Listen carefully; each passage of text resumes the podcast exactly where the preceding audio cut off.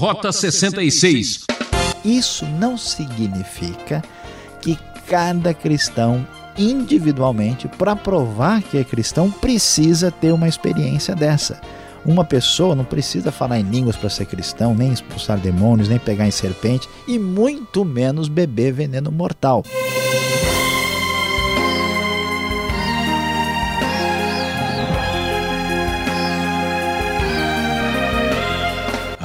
Que alegria! O 20 Transmundial Rota 66 está cumprindo mais uma etapa em nossa jornada. A série Evangelho fecha o livro de Marcos com os capítulos 15 e 16, com o tema preparado pelo professor Luiz Saião, falando sobre a paixão de Cristo. A morte de Jesus não foi o resultado de ações puramente humanas pois fazia parte do plano de Deus para a salvação da humanidade. Você sabia que ele realizou o desígnio de Deus para a nossa salvação? E que aquela cruz era para você e para mim? A cruz ainda tem muito que dizer. Você tem coragem de enfrentá-la?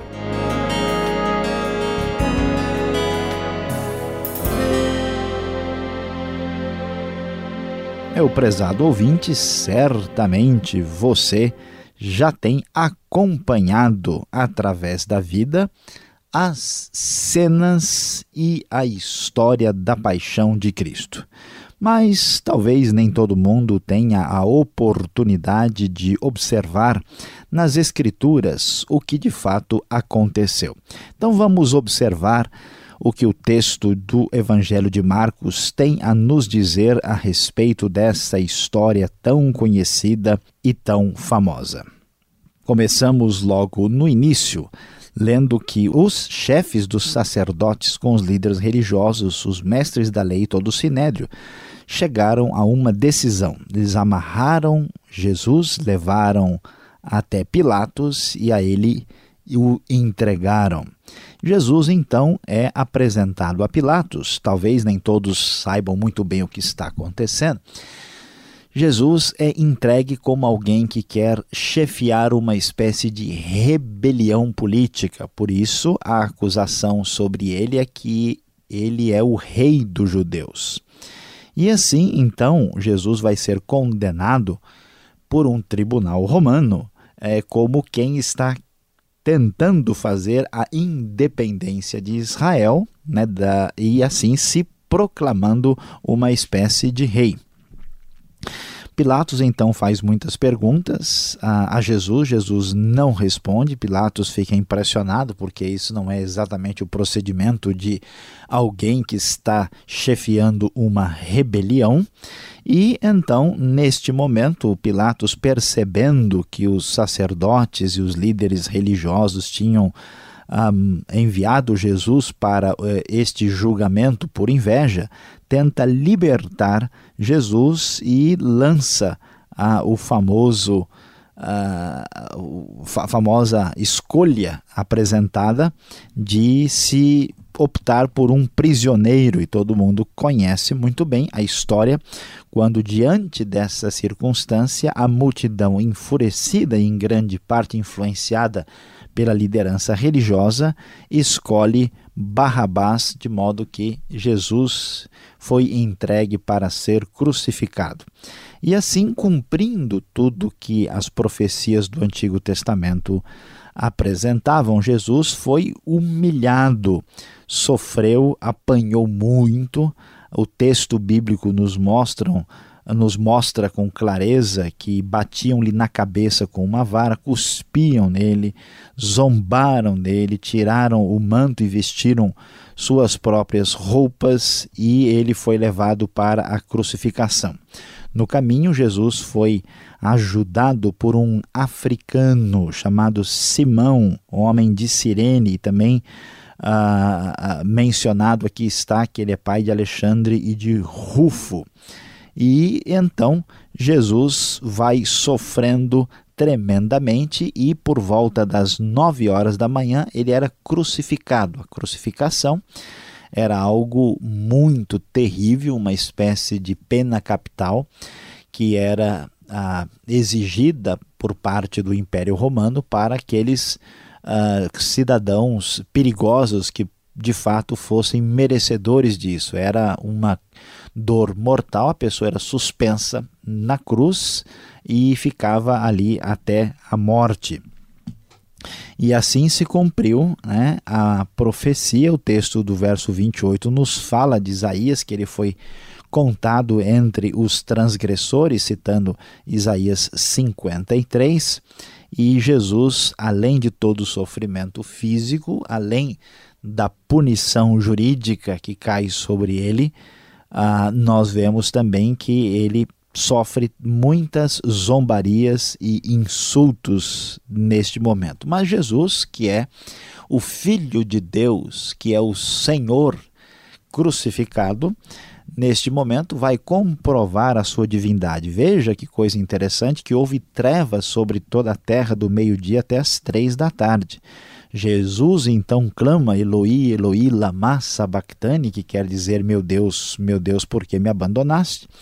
Alguns confundem isso e acham que ele está chamando uh, Elias. Então, um deles, dos soldados, tenta dar um vinagre para Jesus numa ponta de vara uh, com uma esponja e, e, Jesus então não bebe isso e com alto brado expirou. Quando isso acontece, o véu do santuário rasgou-se em duas partes. O centurião que estava em frente de Jesus ouviu o seu brado e disse diante da morte do Senhor Jesus: realmente este homem era o Filho de Deus. Algumas mulheres observavam de longe Maria Madalena, Salomé, Maria, mãe de Tiago ah, e também de José. Na Galiléia, eles tinham seguido e servido a Jesus, diz o texto, e estavam contemplando o sofrimento do Senhor de longe. Ah, Jesus morre na sexta-feira à tarde, não há mais tempo de fazer nada. Portanto, é o dia da preparação, véspera de sábado. José de Arimateia, um dos discípulos ocultos de Jesus, uma pessoa importante, membro de destaque do Sinédrio, uh, foi e pediu a Pilatos o corpo de Jesus. Pilatos ficou surpreso ao saber que Jesus já havia morrido e então ele entregou o corpo a José. José comprou um lençol de linho, baixou o corpo da cruz, envolveu-o no lençol e colocou no sepulcro cavado na rocha e fez rolar uma pedra sobre a entrada do sepulcro. A Maria Madalena e Maria, mãe de José, viram onde ele foi colocado, mostrando aqui que tudo o que aconteceu na ocasião do sepultamento depois da paixão de Cristo foi exatamente checado, visto, confirmado. Tendo terminado o sábado, vamos lembrar que o sábado é o Shabat dos judeus, eles não podem exercer nenhuma atividade de acordo com a lei. Maria Madalena, Salomé e Maria, mãe de Tiago, foram comprar então especiarias aromáticas para ungir o corpo de Jesus. E no primeiro dia da semana, ou seja, no domingo, bem cedo ao nascer do sol, elas se dirigiram ao sepulcro e perguntavam então, né, umas às outras, quem vai remover para nós a pedra do sepulcro? Essa pedra é uma pedra enorme que pesava cerca de duas toneladas. Imagine as mulheres tentando fazer alguma coisa. Quando foram então observar e verificar o que estava, o que tinha acontecido, viram que a pedra havia sido removida. E entrando no sepulcro, viram um jovem vestido de roupas brancas assentado à direita e ficaram cheias de medo. Não tenham medo, disse ele. Vocês estão procurando Jesus, o Nazareno, que foi crucificado. Ele ressuscitou. Meu prezado ouvinte, Jesus mostrou quem ele era, comprovando a verdade do seu discurso, das suas palavras, por meio da sua ressurreição ah, o texto vai adiante e diz: Vejam o lugar onde o haviam posto, vão e digam aos discípulos dele e a Pedro: Ele está indo adiante de vocês para Galiléia, lá vocês o verão como ele lhes disse. Tremendo e assustadas, as mulheres saíram e fugiram do sepulcro e não disseram a ninguém, porque elas estavam amedrontadas. Sem dúvida, a gente pode entender ah, nunca os discípulos, nem nenhum dos seguidores de Jesus havia de fato esperado a ressurreição literal e agora eles estão confusos. E então o final do Evangelho de Marcos vai uh, nos ser apresentado aqui.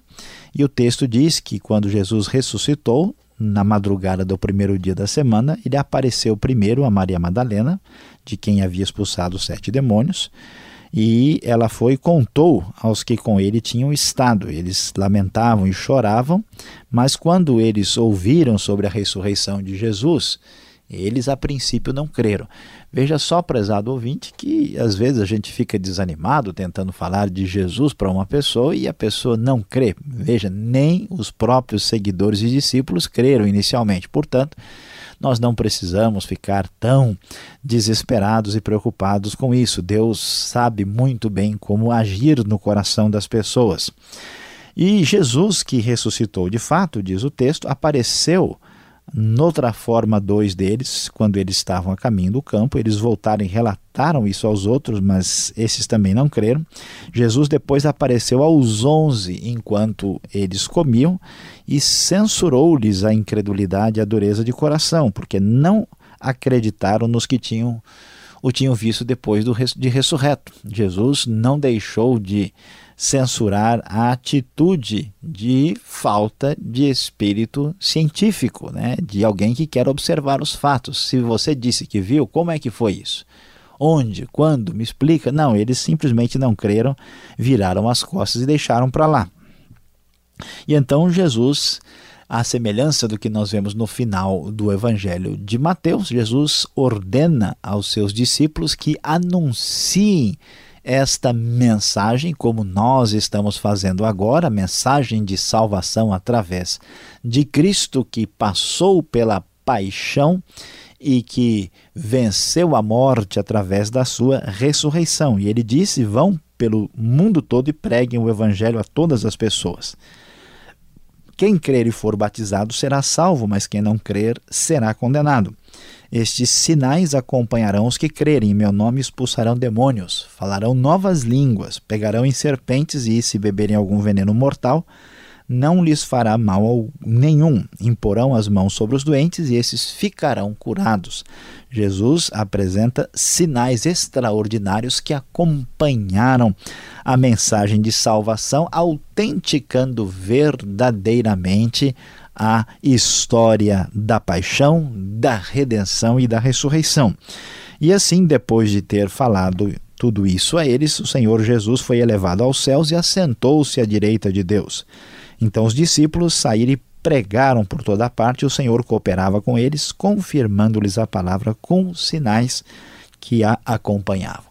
Meu prezado ouvinte, você acompanhou a famosa história da paixão de Cristo, paixão seguida de ressurreição vitoriosa. Cristo sofreu tudo, sofreu terrivelmente para que nós não tivéssemos mais que pagar pelos nossos pecados, nem sofrer pelas nossas iniquidades. Que Deus abençoe o nosso coração hoje no encerramento do Evangelho de Marcos.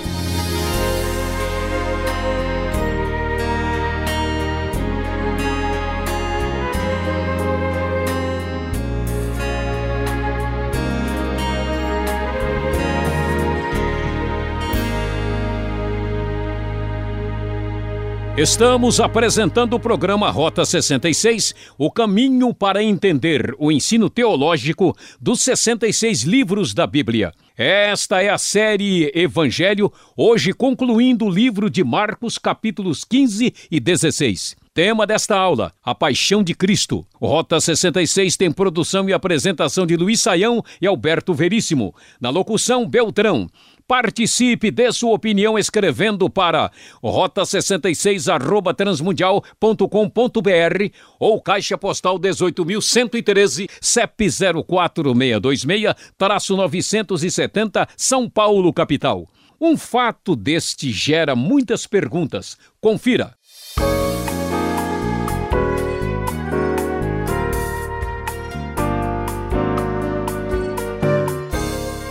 Estamos começando as perguntas aqui no último programa da série no Evangelho de Marcos, capítulos 15 e 16, a crucificação, a paixão de Cristo. Professor Luiz Saião, A crucificação de Jesus foi de fato muito violenta. O, o filme A Paixão de Cristo, será que exagerou nas cenas de violências? E o relato de Marcos faz sentido tudo isso? Pastor Alberto, uh, nós precisamos aqui dar atenção aos fatos da história. A crucificação, ela de fato era uma cena horrorosa. Uh, nem todo mundo talvez tenha ideia do que significava sofrer uma acusação desse tipo e ser tratado como um condenado nos dias do Império Romano, o Império militar, o império dedicado à conquista à cruel dos seus subordinados. E para a gente ter uma ideia, a crucificação ela era ah, muito violenta porque ela era destinada somente aos piores bandidos, às pessoas consideradas assim mais vis e, e medonhas para a sociedade e portanto havia esse tipo de espancamento assim público para que aquilo servisse de exemplo para quem tentasse caminhar naquela direção. Então, mesmo que uh, estranhamente, né, uma parte grande da mídia tenha reclamado uh, da violência do filme que foi tão comentado aí, sem dúvida o filme se aproxima bastante da realidade, né, cruel que a gente pode é, verificar. A pessoa carregava de fato um madeiro de cerca de 20 quilos, era espancada brutalmente, ah, era ah, insultada, cuspida, né, da maneira como nós vemos aí. Inclusive, a arqueologia descobriu gente que foi crucificada e que tinha lá os ossos quebrados, inclusive. A gente sabe que, além de isso acontecer no próprio processo, depois também eles quebravam os ossos da pessoa ah, após a própria crucificação. Então, não podemos dizer que as cenas foram uh, além da realidade. Que elas foram violentas, não resta dúvida, porque a crucificação foi de fato horrivelmente violenta na condenação que o Império Romano reservava para os piores criminosos de sua época. Agora, o que chama atenção nesta cena toda é o verso 39 do capítulo 15. O centurião, o soldado, Professor, ele reconheceu que Jesus era o Filho de Deus? Ele entendeu o que estava dizendo, o que significava tudo aquilo? Pastor Alberto, é interessante é, observar como é que o Evangelho de Marcos está tratando dessa situação. Vamos uh, prestar atenção que aqui a gente já viu a história uh, do homem aqui de Cirene, né? que é o Simão, e que aparece aqui como um gentil, como um estrangeiro, como um africano ah, envolvido na crucificação ah, de Jesus. Vemos também uma atenção bem razoável dado às mulheres e, finalmente, o soldado romano. Então, todo mundo que era meio que excluído do contexto assim judaico adquire uma relevância aqui na cena da crucificação.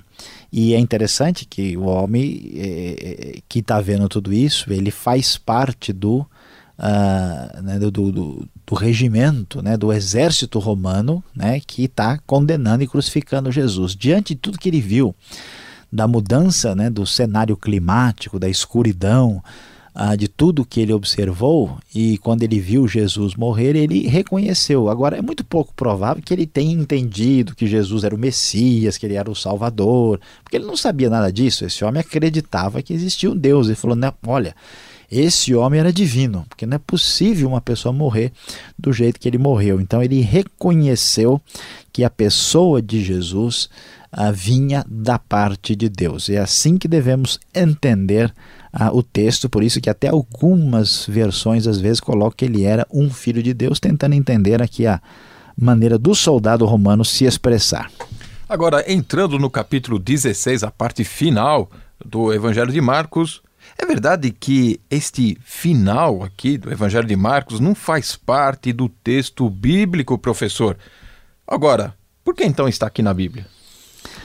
Pastor Alberto, essa pergunta é importante. Eu sei que nem todo mundo, talvez tem gente que nunca nem ouviu falar disso, mas há uma discussão famosa entre as pessoas que estudam a Bíblia de maneira mais profunda de que o texto de Marcos, especificamente Marcos 16, do versículo 9 até o versículo 20, é, que esse texto não faria parte do texto original da Bíblia. Então vamos explicar direitinho o que, que acontece aqui.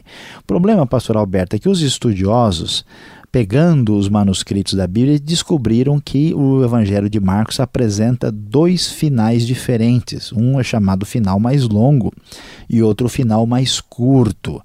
E assim, olhando e avaliando, né, os que entendem realmente do texto uh, percebem com clareza que este final mais uh, longo é o final que deve ser preferido. É verdade que esse texto não fazia parte original do Evangelho de Marcos quando foi escrito. Mas isso não significa que esse texto não seja inspirado e não significa que esse texto não deva estar na Bíblia. Nós, por exemplo, não sabemos quem foi o autor de Hebreus.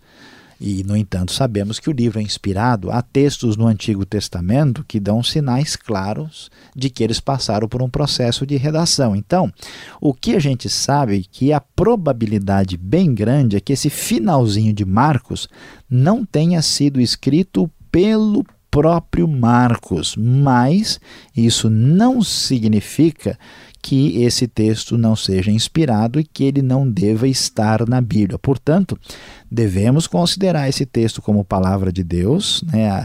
O Espírito Santo conduziu a igreja primitiva a, desde os tempos antigos a reconhecer a inspiração desse texto. Então, mesmo que os estudiosos assim percebam que este texto ele surgiu um pouquinho mais tarde, posteriormente, isso não significa de modo nenhum que esse texto possa ser retirado da Bíblia. Será que toda essa controvérsia no capítulo 16 de Marcos não tem a ver com os versos 16 e 17? Veja bem, será necessário ser batizado para ser salvo? Não é isso que diz aqui esta passagem?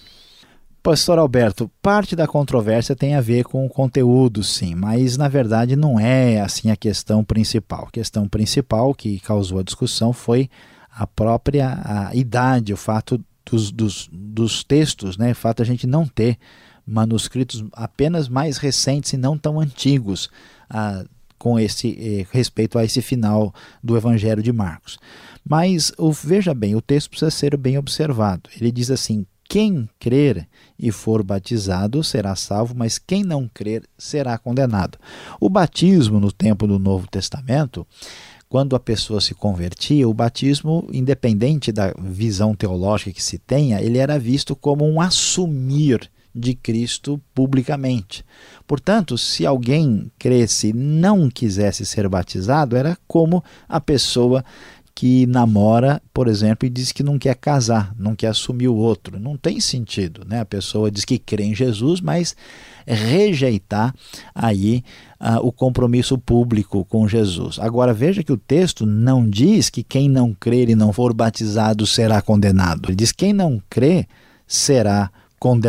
Então a, a, diferença está aí. O batismo era necessário, mas o batismo sozinho não salva ninguém. O batismo sozinho ou vai ser apenas a pessoa sai apenas molhada, mas não quer dizer que ele vai receber salvação por ser batizado. Essa ideia não é pregada nem ensinada no Novo Testamento.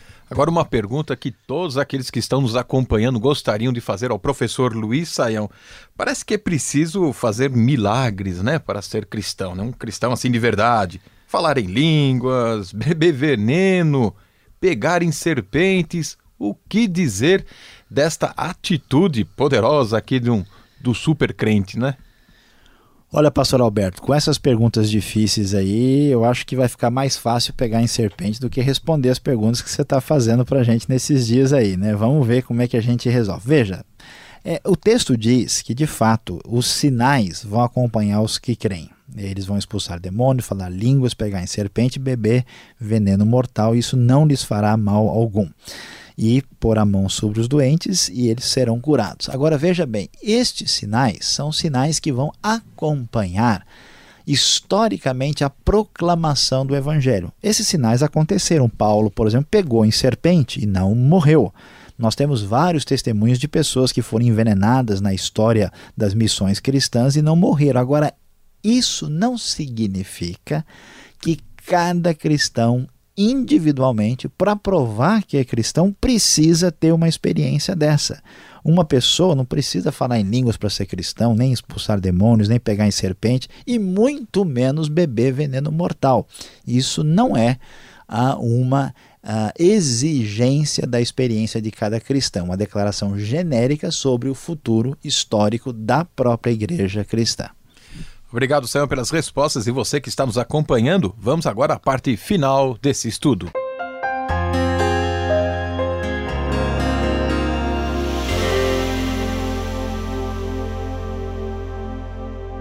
No Rota 66 de hoje, você acompanhou conosco o desfecho do Evangelho de Marcos. Falamos sobre os capítulos 15 e 16, ressaltando as cenas da paixão de Cristo, que foi o nosso tema. Você viu como Jesus sofreu, foi crucificado e violentamente espancado pelos seus perseguidores, pelo Império Romano, que acabou condenando como uma espécie de criminoso de pior perigo possível. A morte de Jesus, o seu sepultamento, a sua ressurreição são descritas e nós vemos como Jesus vitoriosamente venceu a morte para nos dar a vida eterna, a salvação. Pois é, meu prezado ouvinte, terminando o Evangelho de Marcos, nós descobrimos que a história da paixão e da ressurreição comprovam para todos que Jesus é Deus, é o Senhor e que nos trouxe a verdadeira salvação. Fim de mais um programa Rota 66. Obrigado, ouvinte, pelo carinho e audiência e volte a sintonizar esta emissora neste horário para estudar uma nova série bíblica. E visite o site transmundial.com.br. Esta é uma realização transmundial. A paz do Senhor Jesus e até o próximo.